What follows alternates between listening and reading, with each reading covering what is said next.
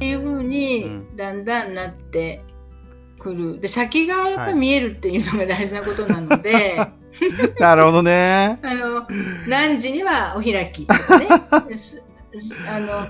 なんていうのかな。やっぱり嬉しくなっちゃってそこの家族はいつまでもいたいわけですよね、はいはい、どっちかっていうとね、はいはい、でそれがやっぱりすごくあの疲れるし疎外感だんだん疎外感。みんな楽しくやってるのに私だけつまんないっていうことになるので、だんだんやっぱり時間が大事かなっていうふうには思いますね。なるほどね。うん、で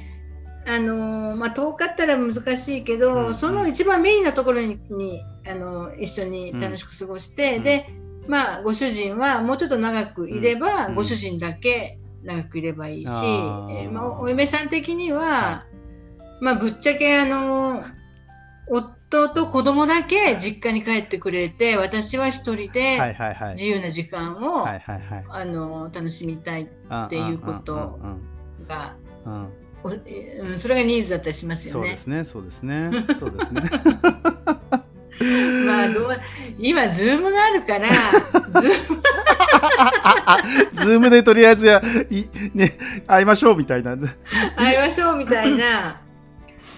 で何なんだろうこう、うん、その実家も、うん、要するに息子が来てほしい。あ、あのー、まあ息子と孫逆に逆に息子と孫 ある意味たそれた息子と孫が来てくれたら十分。それ互い互い。でそうで多分それこそ妻側はあの妻とあの娘と子供、ま、孫が来てくれるのが一番嬉しいっていう。うん、お互いそうなのかもしれないですからね、お互いそうなんでしょうね、うん、今まではそれはやっぱりいけないみたいなことで、うん、えーちょっとお互いに無理してた部分があるのかもしれないですね。だそういうこう前提みたいなのひっくり返していくことがこれからすごく大事かなっていう。いいじゃん別に元気でいるんだからさでズームで話せばみたいな。そう,、ん、そういう感じですね。まあこのコロナで随分変わったと思います。本当に。そうですね。うんうん。本当にね、うんうんうん、私の四男も、うん、えっと1年前に結婚したんですけど、お嫁さんとは一回待ってないんです。一回待ったことないの。あ、そうなんだ。で、これ、うん、もしこの、うん、そんなこと言っちゃなんですけれども、うん、なんか夫婦がうまくいかなくなって、じゃあ別々で行きましょうかなんてことになったら、うんうん、私はそのお嫁さんに一回も会わないまま。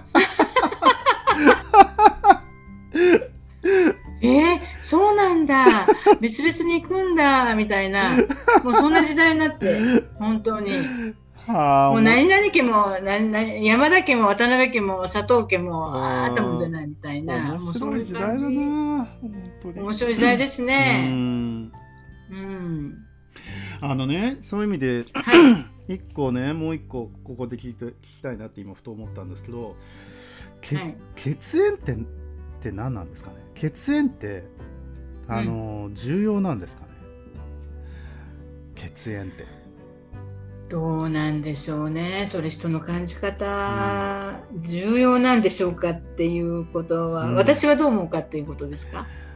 うん。なんか学説とかあるんですか？そうちなみに。血縁 血縁が大事だとか。いやいやなんかねだから結局はこの今のここの話っていわゆるそのなんだろうな法律法律婚の話とかにまあつながってくるわけですよ、はい、法律婚とそれから、うん、うんとまあ、戸籍とかのねその親子の関係とかっていうところがにつながってくるとかねいうような話になってくると思うんですけども。だからなんつったらかなその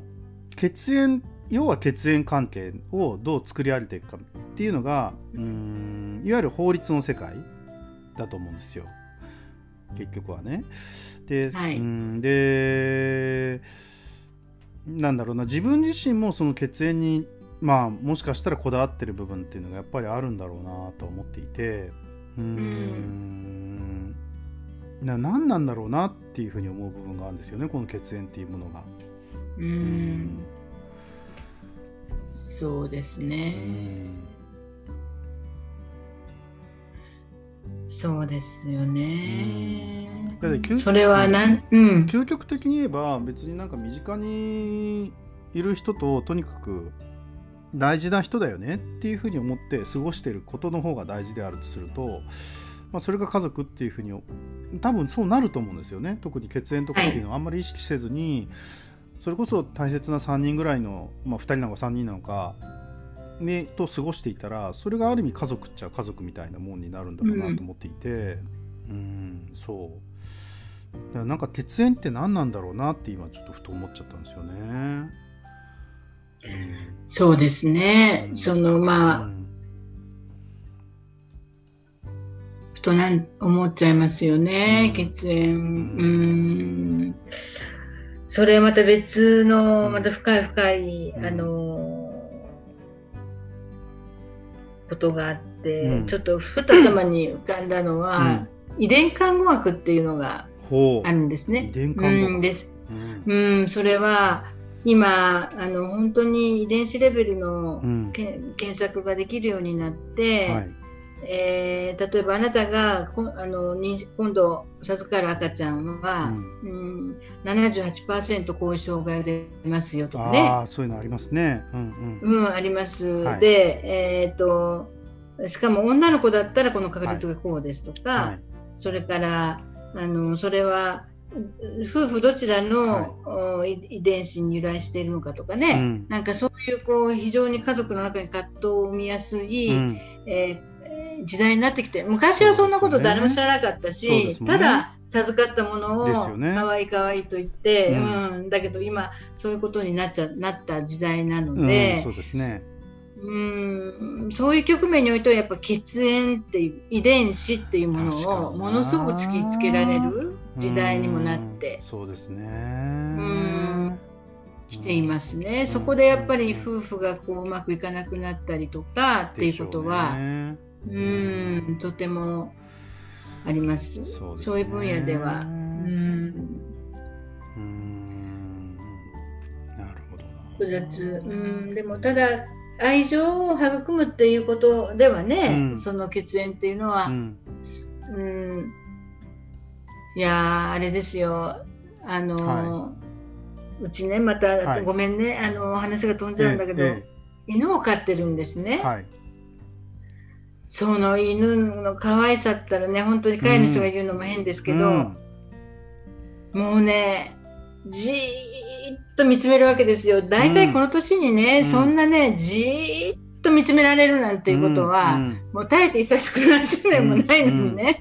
もう犬は本当にちょっと帰ってくるともう尻尾をちぎればかりに振って、ね、もうなんか頭がおかしくなるほど可愛いっていうね、うん、えー、もう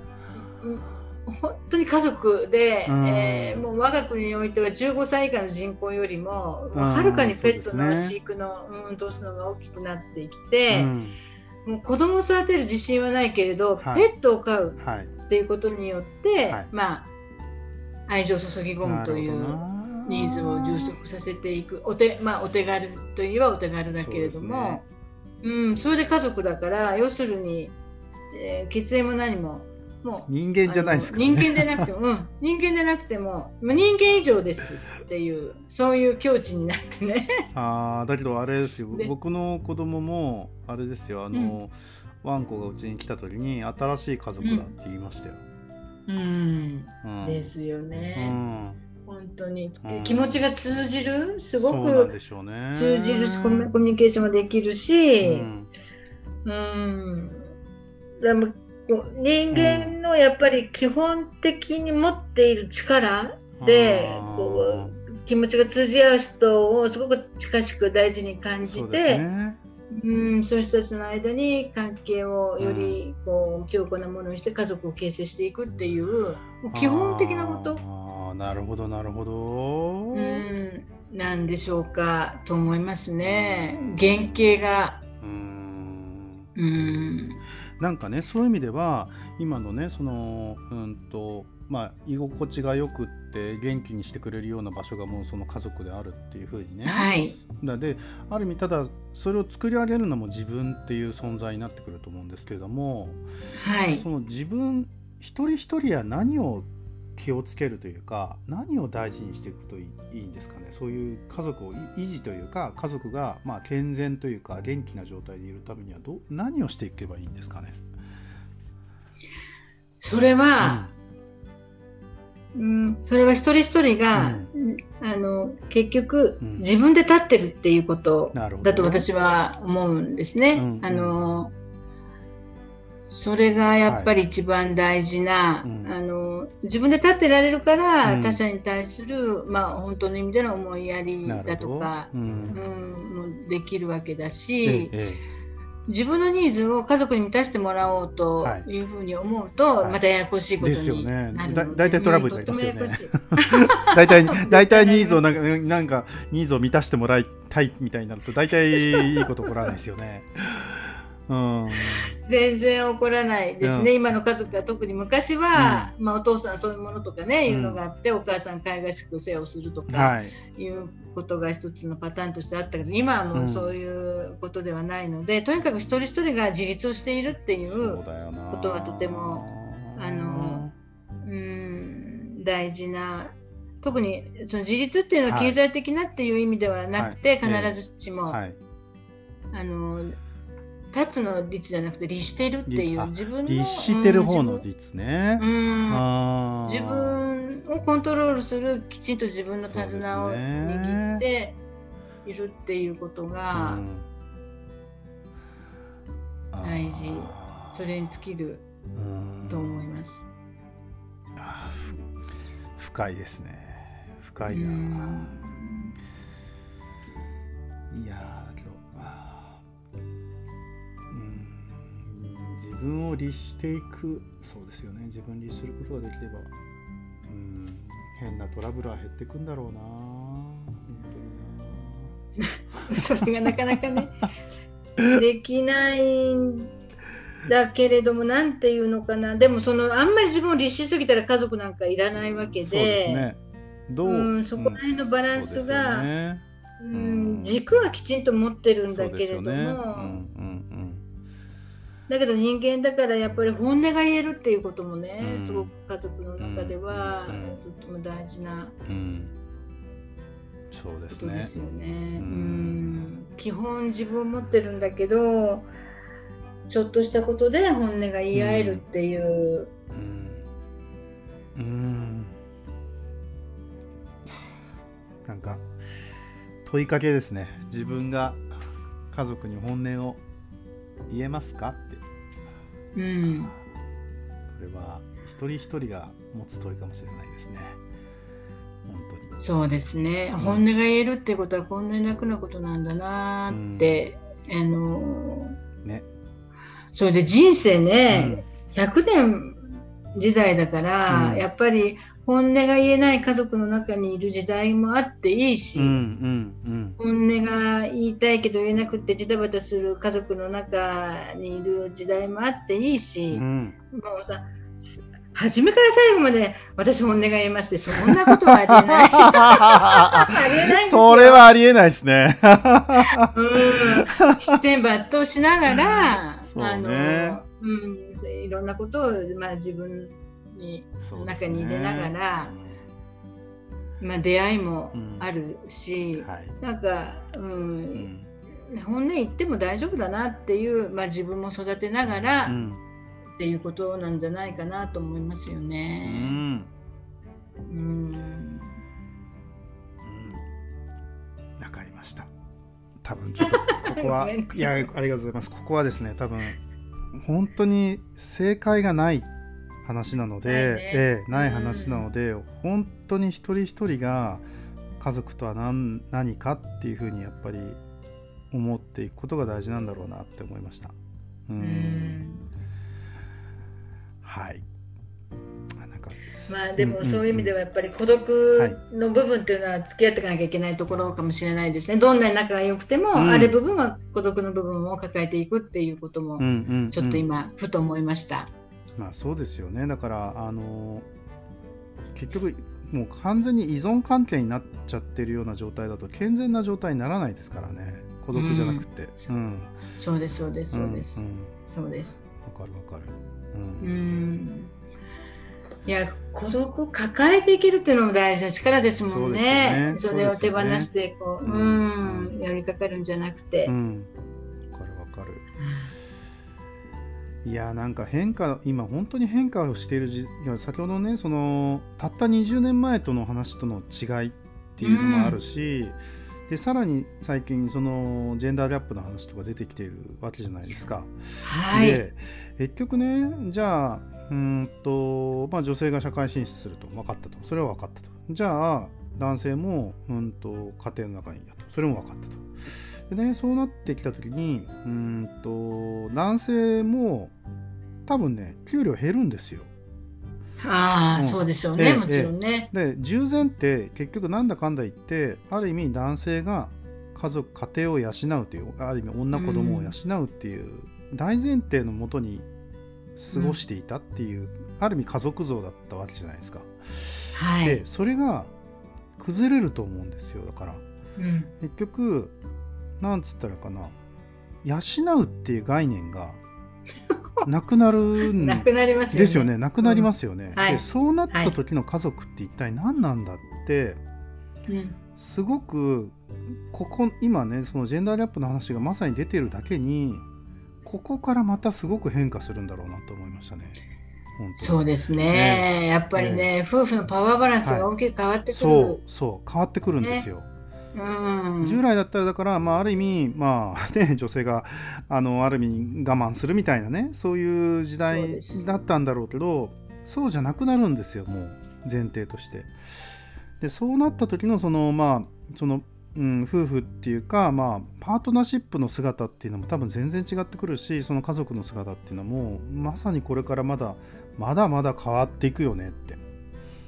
そうですね、うん、うん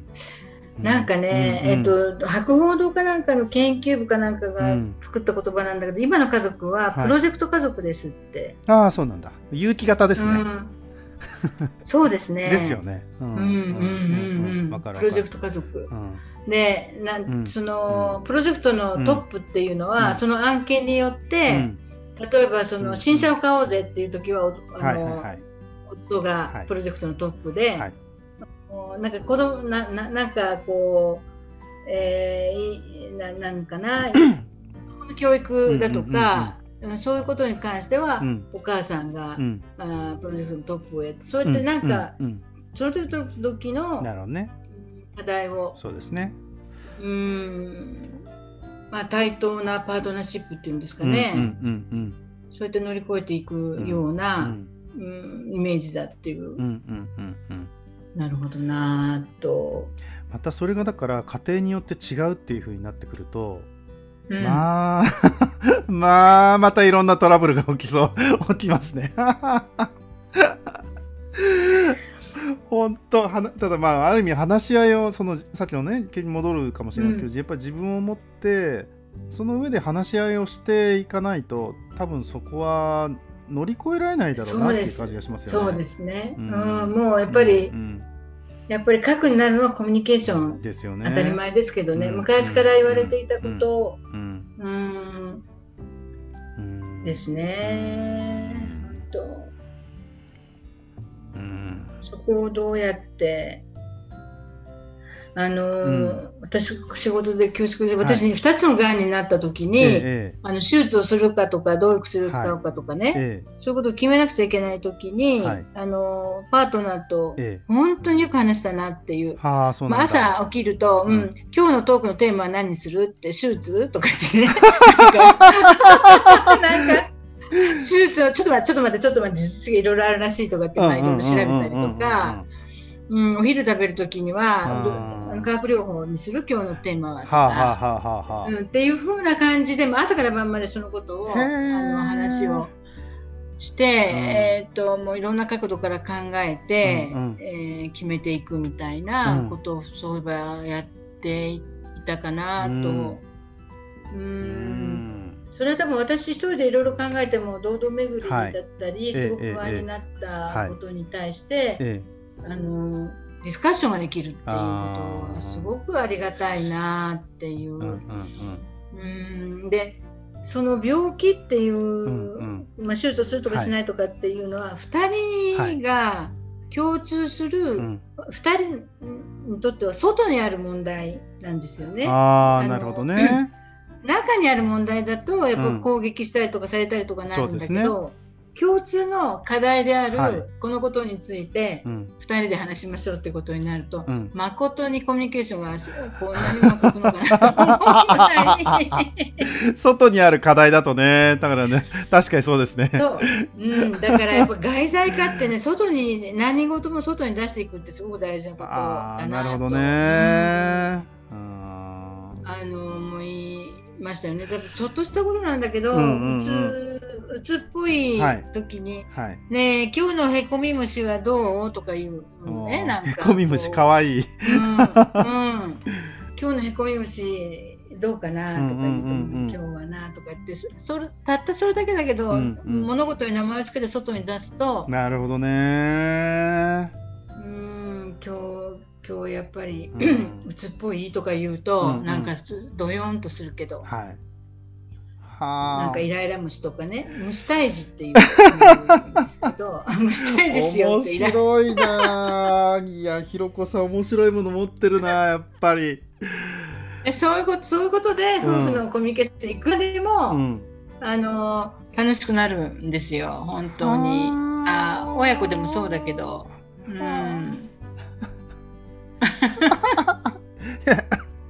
なんか まだまだちょっといっぱい聞きたいんですけど。はい。ごめんなさい。喋りすぎちゃう。いえいえ。えー、っとはい今回のこの家族とは何か今回あじゃあここまでとさせていただいてまだまだいっぱい聞きたいんですけどね。はい、はい、えー、っとここまでにさせていただいて、はい、次回も引き続きあのひろこさんにインタビューさせていただきます。はいありがとうございます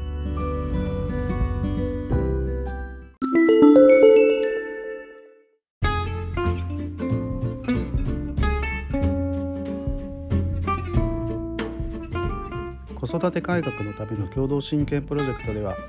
共同親権の実現に向けた賛同活動を行っていますご賛同いただける方はホームページから賛同お願いしますまた各地での男女平等の子育て